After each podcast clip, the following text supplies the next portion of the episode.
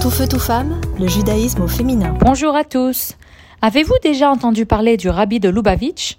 En effet, je parle du dernier leader du mouvement Chabad, aussi connu sous son prénom Menachem Mendel Schneerson, celui qui a révolutionné le judaïsme au XXe siècle et créé tout un réseau d'émissaires à travers le monde entier afin de donner la possibilité aux juifs, même les plus éloignés, de se reconnecter à leur source.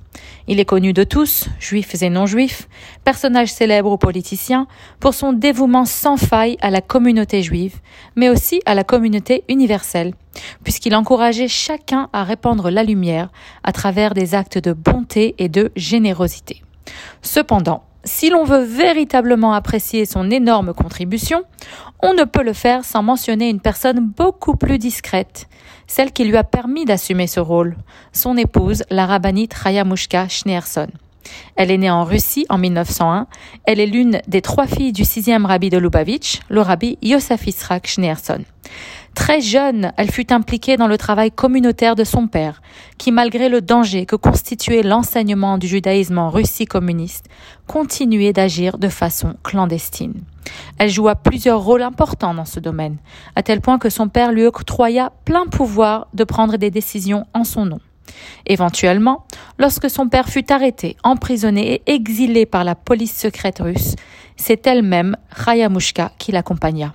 C'est en 1928 qu'elle épouse Menachem Mendel, le futur rabbi de Lubavitch, et la cérémonie se déroule en Pologne. Le jeune couple déménage ensuite à Berlin, mais devant la montée du parti nazi, ils décident de se diriger vers Paris. Là-bas, ils poursuivent leurs études, notamment à l'école polytechnique ainsi qu'à la Sorbonne.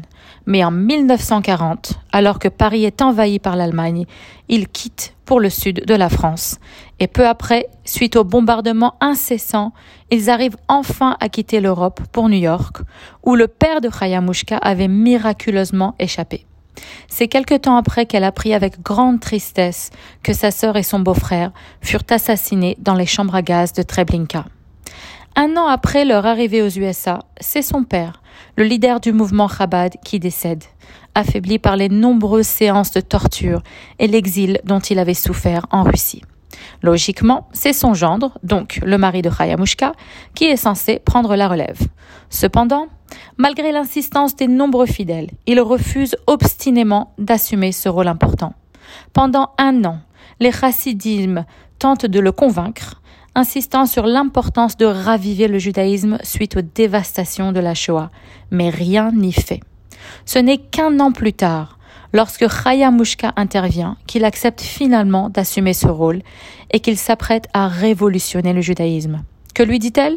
Tout simplement que s'il n'acceptait pas, les 30 ans de sacrifice et de dévouement de son père en Russie seraient réduits à néant et c'est à partir de ce jour qu'elle se fit de plus en plus discrète. Alors que son mari dirigeait la communauté juive de par le monde entier, recevait et guidait toutes sortes de personnes jour et nuit, elle se trouvait dans les coulisses, entièrement au service du travail de son mari. En public, elle s'introduisait en tant que Madame Schneerson de la rue Président. Malgré sa sagesse et son érudition, elle déclinait tout honneur public il n'en reste pas moins que l'énorme succès du mouvement Chabad Lubavitch lui est dû. C'est grâce à son sacrifice, sa bravoure et son soutien que le mouvement Chabad continue de raviver la flamme du judaïsme aujourd'hui. Bonne journée à tous. Tout feu, tout femme, le judaïsme au féminin.